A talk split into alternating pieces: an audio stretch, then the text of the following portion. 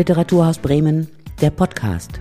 Heute mit Jana Wagner und ich habe Aaron Burks zu Gast in dieser Folge. Aaron Burks ist Autor, Moderator und reist als Poetry Slammer mit seinen Texten durchs Land. In diesem Jahr haben wir das Glück, ihn in Bremen zu Gast zu haben beim internationalen Poesiefestival Poetry on the Road. Aaron Burks ist 1997 geboren in Werningerode im Harz. Heute lebt er in Berlin. Für seinen Debütroman Dieses Zimmer ist bereits besetzt hat er 2019 den Klopstock Förderpreis für Literatur bekommen. In seinem Buch Luft nach unten hat er über Magersucht geschrieben. Und über all das wollen wir heute sprechen. Ich bin sehr froh, dass du dir die Zeit genommen hast, in diesen Podcast zu kommen. Moin, Aaron. Moin. ich habe mal in einem anderen Interview gehört, dass du dich früher auch gerne mal selbst interviewt hast, so als Hobby. Gibst du heute noch gerne Interviews? Ich gebe total gerne Interviews, ich spreche auch äh, immer noch nach wie vor gerne mit mir selbst. Ich habe erst, äh, äh, ich habe erst gestern, weil ich eine längere Autofahrt hatte, habe ich auch wieder angefangen, mich selbst zu interviewen. Das kommt immer, wenn ich dann so Radioshows höre, so nachts, die total aufgeregt sind. Und ich denke dann auch mal, die sind ja auch meistens zu zweit irgendwie in dieser Kabine und sind total äh, euphorisch und das äh, gefällt mir. Es hat weniger einen narzisstischen Hintergrund als wirklich, äh, als wirklich Nervosität und manchmal auch Langeweile. Ja, aber ich, in solchen Interviews bin ich natürlich total gerne, wenn ich ein tolles Gegenüber habe, äh, spreche umso, umso lieber noch. Ja. Das freut mich, sehr schön. Ähm, volle Transparenz für unsere Hörerinnen und Hörer. Es ist jetzt 8.30 Uhr morgens. Ich sitze in Berlin und du, äh Quatsch, andersrum. Ich sitze in Bremen und du bist in Berlin, oder? Ich sitze an der A4 in einem Hotel bei oh. Gotha. Ich muss nämlich, ich muss nachher in den Süden fahren und habe zum ersten Mal habe ich ähm, Rast gemacht, einfach an einer Autobahn und ähm, mir gefällt das. Wow, das finde ich total spannend. Ich komme nämlich gerade aus dem Urlaub und bin an so einem ähm, Rastplatz mit Hotel vorbeigefahren und habe mich immer gefragt, wer zur Hölle übernachtet da? Jetzt habe ich die Antwort, du. Ja, ja. Und ich bin, ich bin gespannt, was noch für, für andere Zeitgenossen hier gibt. Ja. ja. Cool. Da sind wir eigentlich schon richtig im Thema on the road, nämlich, also sprichwörtlich bist du gerade on the road. Ähm, so heißt nämlich auch das Poesiefestival in Bremen, bei dem du ähm, zu Gast bist. Das findet vom 17. bis 19. Juni statt. Du trittst da am Samstagabend auf, am 18. Juni in der Shakespeare Company. Ähm, ich dachte da erstmal Shakespeare, ne, englischer Dramatiker aus dem 16. Jahrhundert. Wenn du die Wahl hättest, in einem anderen Jahrhundert oder vielleicht ja, in einem anderen Jahrzehnt zu leben, für welche Zeit würdest du dich entscheiden? Uh, ähm, das äh, ist mir interessant. Also. Oder lebst du gerne in der Gegenwart? Ich will dich gar nicht in die Vergangenheit oder in die Zukunft drängen. Ähm, nee, also ich finde jetzt also, das ist natürlich eine, das ist eine total langweilige Frage, wenn Leute dann sagen, ich lebe gerne in der Gegenwart. Das, sind, das ist dann irgendwie, also für diesen, für dieses äh, fiktive Gedankenexperiment würde ich mich schon gern zurückbeamen in die Zeit. Ähm, ja, vielleicht so wie viele, viele in Deutschland, äh, gerade auch in, in momentan, oder nicht gerade, aber ungeachtet des Kriegs und dieser ganzen ähm, den ganzen Umständen damit, es gibt ja so eine Tendenz, sich in die 20er Jahre zurückbeamen zu wollen. Gerade Leute, die in Berlin leben, ähm, in einer Zeit vor dem Nationalsozialismus. Ich meine, Florian Elias hat darüber ein wunderbares Buch geschrieben, Liebe in Zeiten des Hasses. Kurz diese Zeit, kurz bevor das alles hochgegangen ist, kurz bevor der Nationalsozialismus losgegangen ist. Eine Zeit, wo man erleichtert war, dass kein Krieg herrscht, dass äh, Berlin eine weltoffene Stadt zum ersten Mal ist. Ähm, vielleicht in diese Zeit, in diese kurze Zeit, aber die weilte ja nur kurz. Also ich müsste dann ja wieder zu, also wenn ich dann wieder zurückkehren dürfte, äh, dann, ähm, wenn ich natürlich versucht habe, den Nationalsozialismus und alles zu verhindern, ähm, aber dann, dann würde ich diese, diesen kurzen Abschnitt vielleicht nehmen. Ja. Was, hast du denn so literarische Vorbilder, also aus der Vergangenheit oder aus der Gegenwart? Gibt es da welche oder machst du einfach so dein Ding, wenn wir jetzt zum Schreiben kommen? Nee, überhaupt nicht. Also ich finde, ähm, also ich mache überhaupt nicht mein Ding, habe ich gesagt. Ich mache jetzt schon auch mein Ding, aber ich finde man, äh, ich habe ich hab auf jeden Fall literarische äh, Vorbilder und ähm, unter anderem würde ich jetzt zum Beispiel sagen, das, das, das hat sich, das hat sich so ähm, das, das variiert auch. Also ich habe zeitlang gerade auch im, im Journalismus mich ganz doll so an, also ganz klassisch an so, so Pop-Journalisten orientiert, ähm, was natürlich, wo man jetzt auch nicht drauf bleiben kann, beziehungsweise ich nicht drauf bleiben wollte, auch weil mir das dann gesagt wurde von einem ganz tollen äh, Mentor, äh, gesagt, du kannst ja nicht irgendwie genau das Gleiche machen, das ist natürlich toll, sich zu orientieren. Äh, das waren dann so Stuttgart-Bare ähm, oder ganz wichtig auch, der gar nicht so ich weiß gar nicht, ob er so bekannt ist, äh, aber Mark Fischer, ähm, Popjournalist, ähm, und aber unter Romanautoren äh, Wolfgang Herrndorf, zum Beispiel Anna Gawalda, war auch ganz wichtig.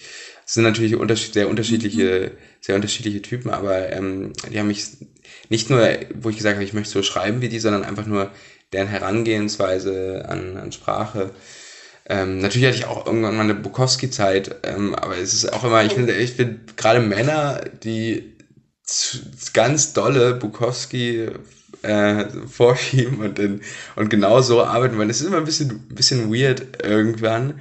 Äh, aber natürlich fand ich das ähm, faszinierend, gerade als ich Gedichte geschrieben habe. Ich habe anfangs so ähm, wurde ich ziemlich, ich habe angefangen eigentlich so mit 17, 18 angefangen zu Gedichte zu schreiben und wurde sehr durch so Expressionismus geprägt, so von, von Gottfried Benn und Georg Trakel und aber dann kam Bukowski, was natürlich eine ganz andere Nummer war und das fand ich natürlich schon faszinierend. Ähm, mhm. Ich habe jetzt wirklich ausschließlich Männer aufgezählt, außer Anna Gawalda. Äh, es ist ganz schlimm, aber ich habe auch sehr viele Frauen äh, in der literarischen Welt, die ich gerne lese, aber ich habe diese Personen waren einfach sehr wichtig für mich. Es gibt auch bestimmt ja, noch mehrere, ja. mehr fällt es auf die, fällt ich auch ein. Ach so, ein Buch, das will ich, wollte ich schon immer mal irgendwann erzählen. Das ist jetzt meine Premiere in einem Interview, das ich erzählen kann. Es gibt ein ganz tolles Buch von Andy Rogenhagen, Andy Rogenhagen, mhm. Andy Rogenhagen, ich weiß es nicht, wer ausgesprochen hat, ist auf jeden Fall ein deutscher Autor, glaube ich. Und da gibt es eine, ist auch nicht so wirklich ganz nett, aber es ist, ich habe zum ersten Mal eine, eine Metapher bildlich vor mir gesehen und da ging es darum, dass das Buch heißt Heldensommer und da geht es darum, dass die beiden, äh, dass zwei Helden, äh, zwei Helden, zwei junge Leute ähm, nach Südfrankreich abhauen, um dort das Lieblingsdenkmal des verhassten Französischlehrers zu sprengen, der wiederum dafür gesorgt hat, dass der einen nicht versetzt wird. So im Poetry Slam geht es ja irgendwie auch oder beim Gedichteschreiben darum, schöne Metaphern zu finden, die berühren und die irgendwie im Kopf bleiben. Ich will mal gerne in einen Text von dir reinhören. Ähm, ich habe auf YouTube äh, Flucht der Jugend gefunden von dir mit noch einem sehr schönen Video dazu. Ähm, können wir uns das mal anhören? Ist das okay für dich? Natürlich. Beim Thema Jugend reden viele vom Frühlingserwachen. Aber nur weil es für sie so lange her ist. Ja, dann fangen sie an zu lachen und reihen Witz an Witz über diese wunderbare Jugend und wie schnell sie doch vergeht. Ja, genießen wäre eine Tugend, doch hm, das merke man viel zu spät. Das ist ziemlicher Mist. Und die meisten wissen, dass es stimmt. Frühlingserwachen ist Allergie und nicht zu wissen, ob es warm oder kalt ist und ob das auf deinem Körper Mückenstiche oder Picke sind. Und mit solchen Fragen vergeht die tolle Zeit. Ja, du willst gerade noch was sagen und schon steht der Sommer bereit? Schau in die Sonne wie eine Idee verbrennt. Du bist auf Bewährungsstrafe verflucht mit Adoleszenz und puzzelst mit Stunden deine Tage im Heimaturlaub Sommercamp. Genau, hier geht es ja grob gesagt so ein bisschen ums Erwachsenwerden, um Ansprüche, die man ja vielleicht an sich selbst stellt, aber auch an andere, die andere an einen stellen. Nimm uns mal mit, ähm, wie entstehen solche Texte? Wie ist so dein Schreib- und Ideenprozess, wenn du dich an ein Gedicht oder an, an einen Text setzt? Ja, also ähm, ganz bei mir es hilft wirklich so ein bisschen auch, auch, auch Druck in dem Fall. Also ähm, dadurch, also die entstehen meistens so, ich würde zum Beispiel diesen Text würde ich, glaube ich, bestimmt auch noch fünfmal jetzt umschreiben. Ähm, aber für, für den Moment war es wichtig, gerade so nach einer, gerade im Poetry Slam ist es auch einfach mit ein paar guten Texten oder mit ein paar Texten, die auf jeden Fall irgendwie ankommen, die sitzen, sicher sitzen, durchs Land zu touren, weil die Leute verfolgen einen ja nicht immer, sitzen ja nicht immer die gleichen Leute im Publikum, die sagen, Mensch, das hast du aber schon in Gütersloh vorgetragen, kannst du jetzt hier nicht in Bremen machen. Das ist, geht ja, deswegen, man kann beim vielen Touren oder beim vielen Auftritten kann man schnell das Schreiben so ein bisschen in den Hintergrund rücken, weil es ja auch ums Performen geht. Ähm, da ich aber irgendwie auch, äh, da ich aber auch ähm, viel ähm, Texte für, für Zeitungen, für Online-Magazine schreibe, ist das Schreiben schon da, aber gleichzeitig ist das Auftreten auch da. Also dass ich manchmal nicht, äh, dass ich manch, dass manchmal ähm, man gar nicht merkt, dass man gar nicht so viele Gedichte schreibt oder so. Oder dass man keine, keine erzählerischen Texte schreibt. Ähm, da hilft aber irgendwie so ein Auftrag. Zum Beispiel bei dieses Video hat geholfen. Äh, da habe ich, also Paul Heidger heißt der, der, der Filmemacher, gesagt, wir lassen, wir machen so einen Poetry Clip. Wir haben ja gesagt, okay, wir äh, gehen dann ähm, in Berlin, wir machen Videos, dafür muss natürlich aber auch der Text da sein. und ähm, genauso war es jetzt auch für das Literaturhaus Bremen, äh, wo ich zwei Kolumnen schreibe, die, die jetzt keine klassischen ähm, klassischen journalistischen Kolumnen waren, sondern äh, fiktive Texte, wo ich dachte, okay, ich muss jetzt bis zu diesem Tag diesen Text schreiben. Und das hilft dann. So entstehen diese Texte, die ähm, ich habe aber jetzt keine, keine, keine klassische Strategie, dass ich sage, ich mache mir jetzt eine Outline oder ich gehe jetzt irgendwie in den Wald und, und lasse es auf mich wirken und daraus entsteht dieser Text. Das passiert nicht. Meistens muss, braucht es irgendwie einen konkreten Anlass oder es braucht irgendwie ein Ziel. Dann, es klingt total, total, total unromantisch, aber ist so. Was für Themen bewegen dich gerade? Also was sind so Themen, wo du sagst, das packe ich in einen Text oder ist das so breit gefächert, dass es irgendwie schwierig ist, da so was Einzelnes rauszugreifen? Immer Liebe.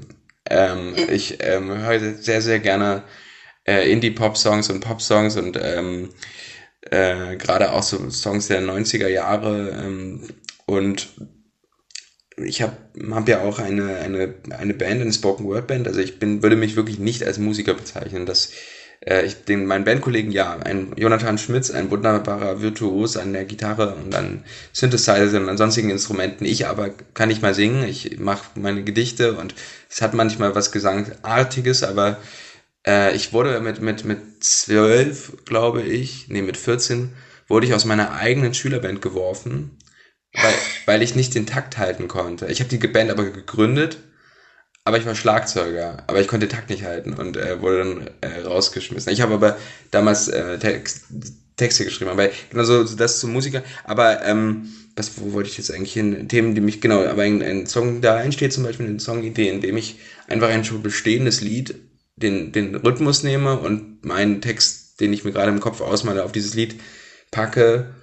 Und meistens hat das Lied dann überhaupt nichts mehr mit dem Original zu tun, aber das ist so manchmal so, wenn ich im Auto sitze oder wenn ich in, in der Bahn sitze oder zu Hause Radio höre oder so, dann, ähm, dann kommen mir so, dann, dann, dann singe ich das Lied nach, aber mit einem anderen Text. Das ist zum Beispiel manchmal was, wo es kommt und das Themen sind dabei natürlich dann oft äh, Liebe oder, oder ähm, das alltägliche Scheitern finde ich auch sehr spannend einfach als, als Thema. Aber natürlich, manchmal ist es auch wie oft ich hier eigentlich natürlich sage, das ist immer genauso was, wie man sagt, wie gesagt, obwohl man gar nichts gesagt hat.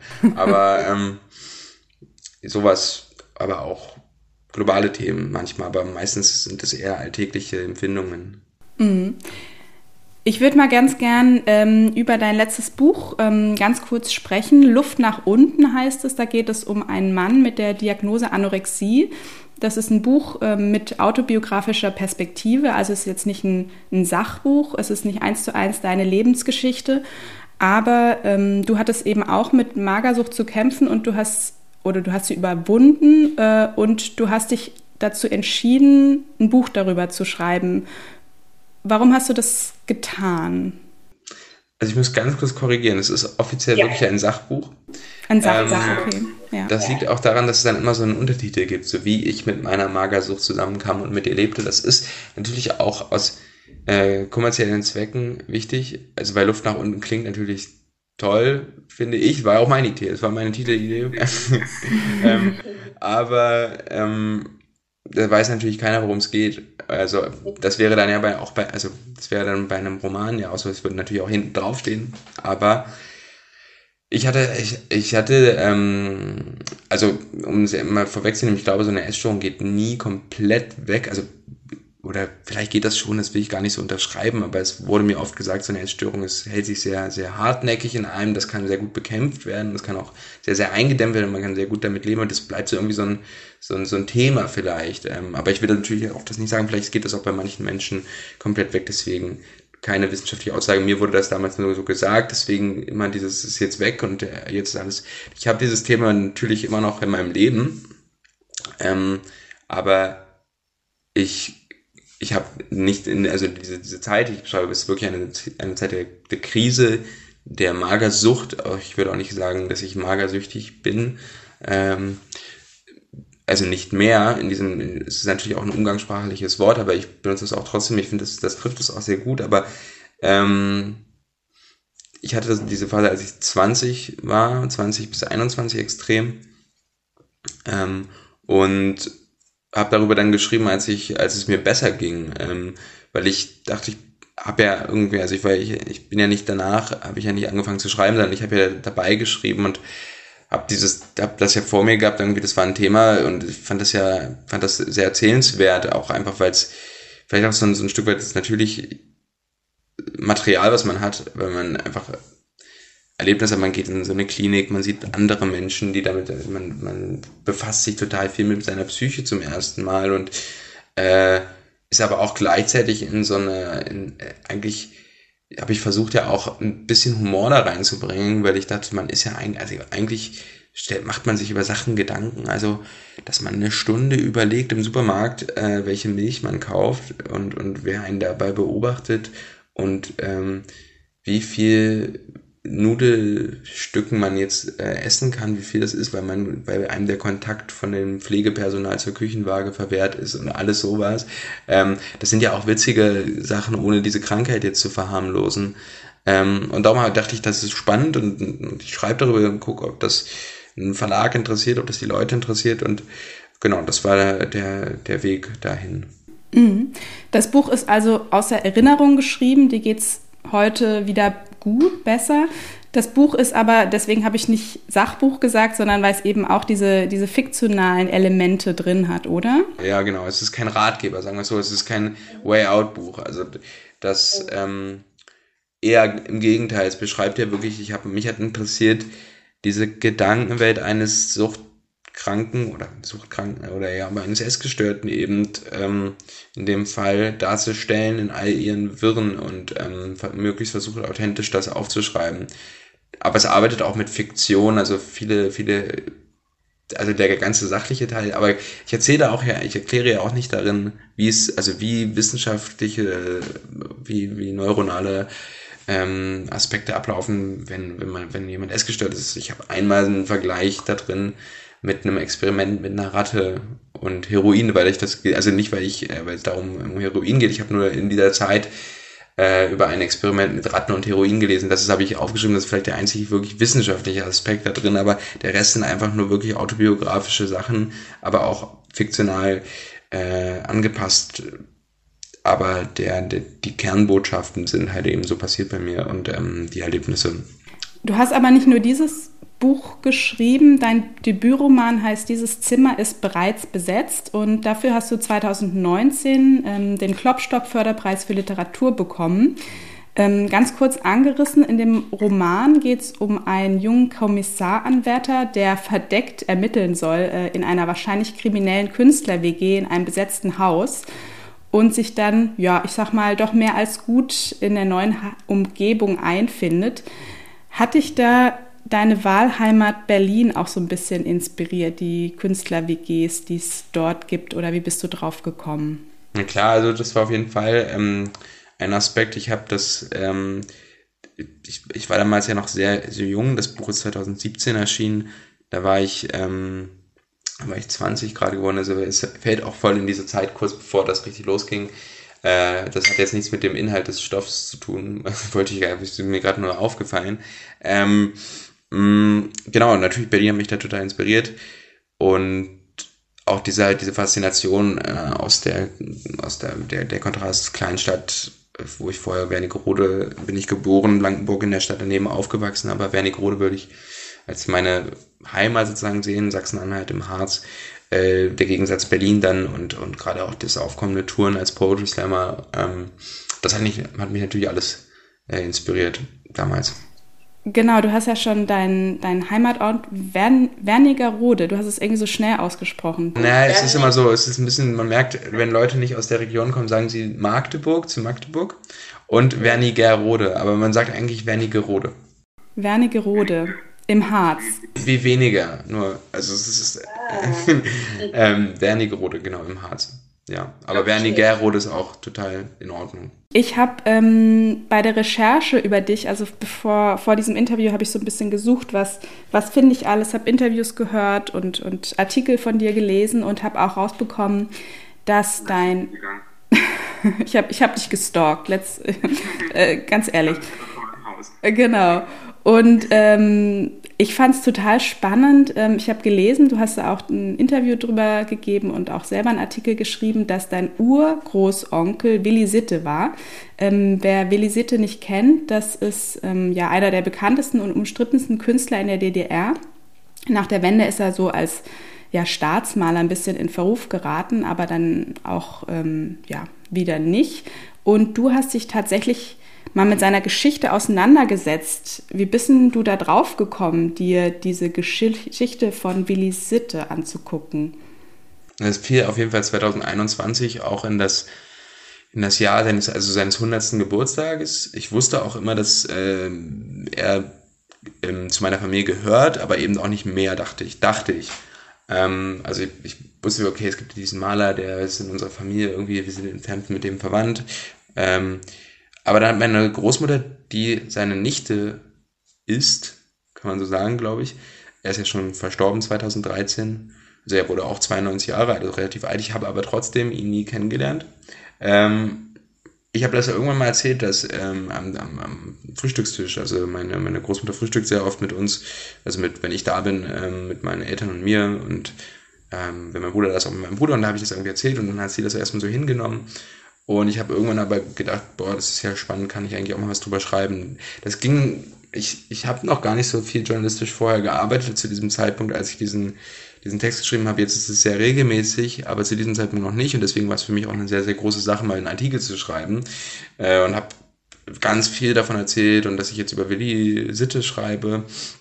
Und da hat sie ein, ein Gemälde gefunden, also ein, ein oder gefunden hat sie das nicht, aber sie hat es eben aufbewahrt auf ihrem, auf ihrem Dachboden. Das war ja noch ein ganz, ganz unbekanntes Frühwerk von ihm.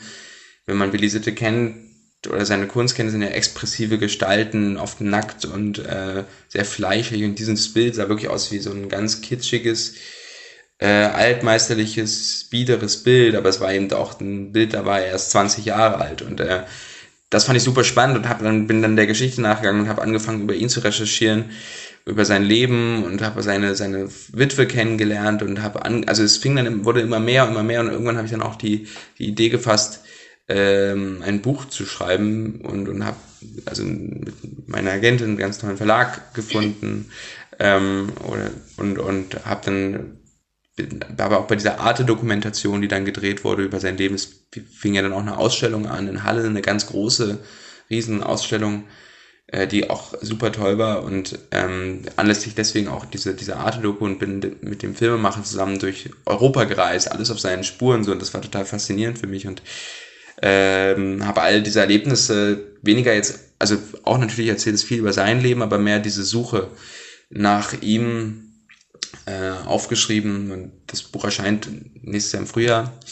Ähm, und genau, das, das, äh, das ist mehr so, es wurde sehr meine Familiengeschichte auch. Ich habe dann auch die Memoiren meines Urgroßvaters gelesen und habe gemerkt, wie eng eigentlich Sitte doch mit meiner Familie oder mit meiner Familie, die ich selber kenne, verstrickt war. Ähm, und, und wie viel diese, diese unterschiedlichen Aspekte der Brüder, die ich dann auch kennengelernt habe, also das waren vier Brüder, vier, also vier lebende Brüder nach dem Krieg dann und eine Schwester, mhm. wie eng die zusammen waren, aber wie auch wie facettenreich deren Leben war und wie sehr ich eine, eine, eine Geschichte eines Landes, nämlich der DDR, das ich selber nicht kennengelernt habe, ähm, erfahren konnte darüber. Das fand ich sehr spannend. Zeitgleich aber natürlich auch mit den Fragen äh, ihrer ihrer ähm, völligen Hingabe zur Partei, zur, zur SED, also dieses, diesen, diese Aufbaugeneration zu verstehen ähm, und auch viel mit Zeitzeugen eben zu sprechen. Also ich habe super viele Menschen kennengelernt bei ganz vielen Archiven, habe Interviews geführt und habe diese Interviews auch in, in, in den Texte einfach aufgeschrieben, ja. Mhm. Am Ende frage ich immer gerne, so was sind Projekte, die ähm, meine Gäste gerade beschäftigen? Beschäftigt dich das Buch gerade immer noch? Bist du da noch dabei oder wie weit ist der Entstehungsprozess? Na klar, also ich bin auch auf jeden Fall noch da, dabei. Also es ist, ähm, ich glaube, ich sollte einfach gar nicht äh, so, so, so, so viel sagen, ob es jetzt fertig ist oder nicht. Ähm, das äh, fällt mir am Ende, da mache ich mich am Ende nur selber fertig, weil ich dann sage, oh, jetzt jetzt hast du zu viel gesagt. Ich kenne, also ich kenne das manchmal bei noch nicht abgeschlossenen Sachen, dass ich, äh, aber ich, das beschäftigt mich natürlich, also es beschäftigt mich auch darüber hinaus, wird mich das noch beschäftigen, weil es eben meine Familiengeschichte ist und ähm, das beschäftigt mich. Aber gleichzeitig beschäftigt mich auch die anstehende Kolumne für, für das Literaturhaus Bremen. Ähm, das ist etwas, was mich sehr, sehr beschäftigt. Ja. Wir freuen uns auf jeden Fall, dich bald in Bremen zu sehen, natürlich auch immer zu lesen ähm, auf der Seite des Literaturhauses, aber du kommst eben auch live nach Bremen zu Poetry on the Road am 18. Juni. Warst du da eigentlich schon mal in Bremen oder ist Ich war noch nie in Bremen, aber mein Lieblingsbier wow. kommt aus eurer Stadt. Das ist, äh, ja? das ist sehr, sehr okay. für, für, viele ungewöhnlich, aber es ist Backspiel.